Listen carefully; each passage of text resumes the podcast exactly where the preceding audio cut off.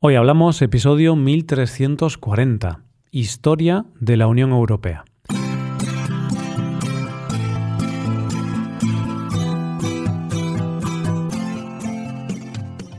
Bienvenido a Hoy Hablamos, el podcast para aprender español cada día. Si te gusta este contenido para aprender español, creo que puedes aprender todavía más si te haces suscriptor premium. ¿Por qué? Pues porque podrás ver la transcripción del audio, ejercicios y explicaciones de los episodios y también podrás escuchar los episodios exclusivos. Puedes usar este contenido en tu rutina de estudio para mejorar tu español y alcanzar el nivel que deseas. Puedes hacerte suscriptor premium en hoyhablamos.com. Hola oyente, ¿qué tal? ¿Cómo estás? Robert Schumann, uno de los hombres claves para entender el tema de hoy, dijo, Nosotros no coligamos estados, nosotros unimos hombres. Y de esa unión de hombres, esa unión de personas de diferentes países, que hoy conocemos como Unión Europea, es de lo que vamos a hablar en el episodio de hoy. Hoy hablamos de la historia de la Unión Europea. Hace mucho, mucho tiempo, hace unos 200 millones de años, según las teorías de Alfred Wegener, la masa terrestre estaba unida en una gran masa que se llamaba Pangea, es decir, algo así como un supercontinente. Pero esta gran masa se empezó a fracturar y separarse y mucho tiempo después daría lo que hoy conocemos como los continentes actuales, es decir, América, África, Europa, Asia, Oceanía y la Antártida. Las teorías dicen que los continentes cambiarán en el futuro porque las placas tectónicas se siguen moviendo y de hecho se cree que un futuro muy lejano los continentes volverán a unirse en otro supercontinente, que se llamará Neopangea o Amasia. Pero para que esto pase faltan muchos años.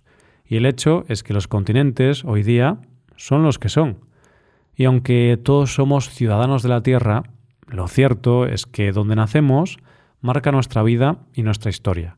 Por eso, hoy vamos a contar la historia de la unión de una serie de países que estaban condenados a entenderse por estar en el mismo continente, y que en un momento pensaron que aquello de que la unión hace la fuerza era una gran realidad.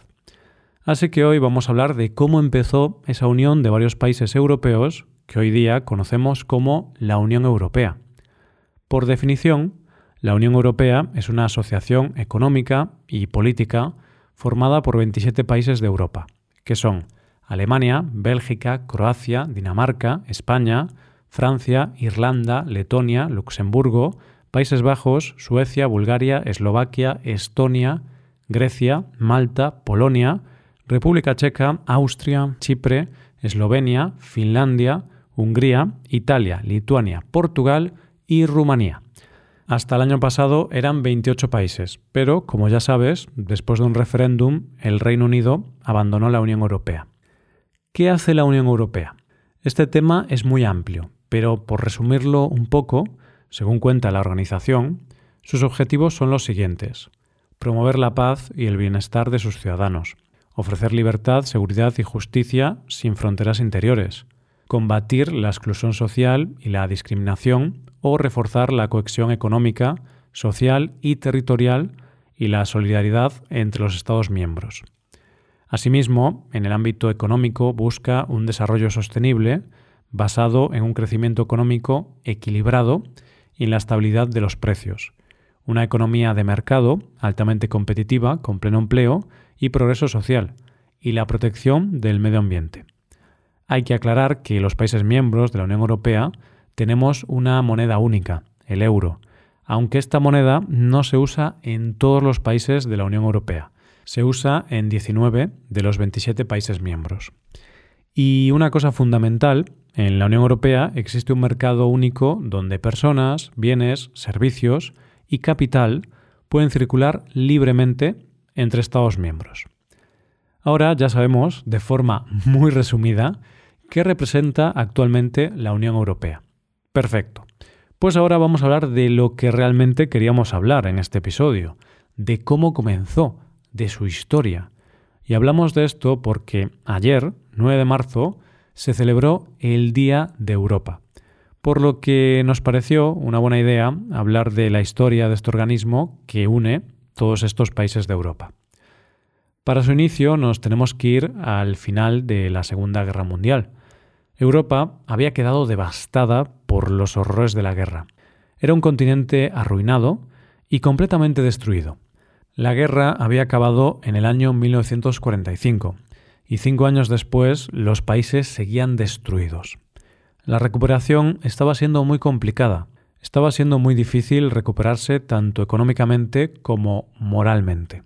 Es más, los países tenían miedo de volver a ser atacados de nuevo y de volver a enfrentarse de nuevo entre ellos. Sin embargo, después de tanto horror, sabían que tenían que dejar sus diferencias a un lado, unirse y ayudarse, sobre todo porque solo ayudándose unos a otros podrían hacer lo más urgente, recuperar las economías de los países después de la guerra. En ese momento, tras el fin de la guerra, hubo una serie de pioneros o visionarios que tuvieron claro que había que estructurar una Europa unida. Y entre estos pioneros hubo hombres como Konrad Adenauer, Winston Churchill o Alcide de Gasperi. Llegamos al año 1950, año clave para la formación de la futura Unión Europea. ¿Por qué? Porque en ese año, el hombre clave de toda esta historia, Robert Schuman, que era el ministro francés de Asuntos Exteriores, propuso una idea, que expuso el 9 de mayo de 1950, que hoy por hoy es el Día de Europa, y que se llamaría Declaración de Schuman. ¿Y qué decía esta declaración? Pues la idea era que si los países dependían unos de otros económicamente, no se atacarían, y así propuso Alemania una producción conjunta de dos materiales claves para la guerra y la reconstrucción de los países, el acero y el carbón. ¿Por qué eran clave estos dos materiales? Porque eran necesarios tanto para la reconstrucción de los países como para la producción de armamento.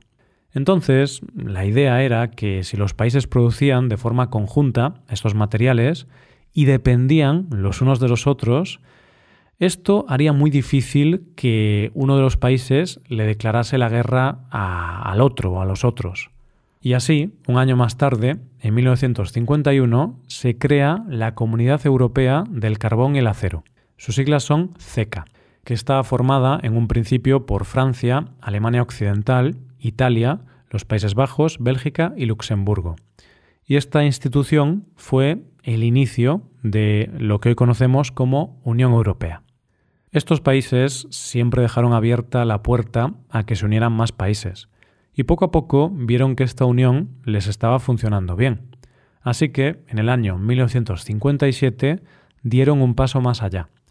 Integraron otro sector clave de su economía, la agricultura, y acordaron eliminar barreras comerciales y diseñar una política común de comercio exterior. En definitiva, fueron en busca de un mercado común donde hubiera más libertad de circulación. Y eso se consigue con la firma de los Tratados de Roma, que darían como consecuencia la Comunidad Económica Europea, lo que se conocería como CEE, e, y la Comunidad Europea de la Energía Atómica, conocida como CEEA.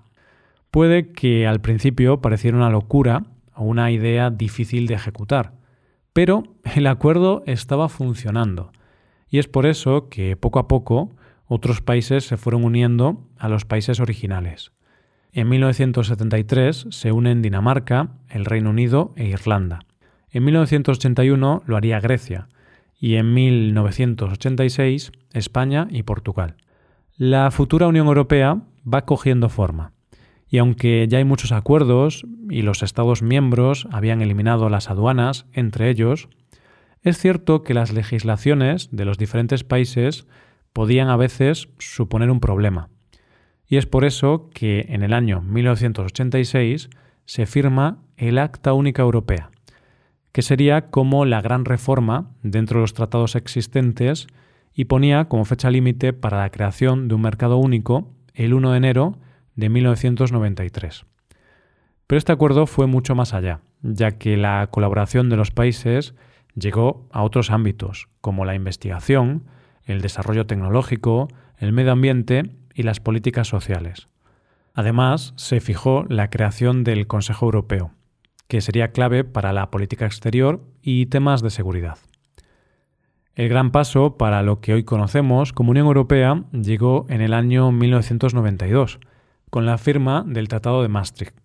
Sobre los acuerdos preexistentes se crea la Unión Europea y se estableció que esta institución se sustentaría en tres pilares.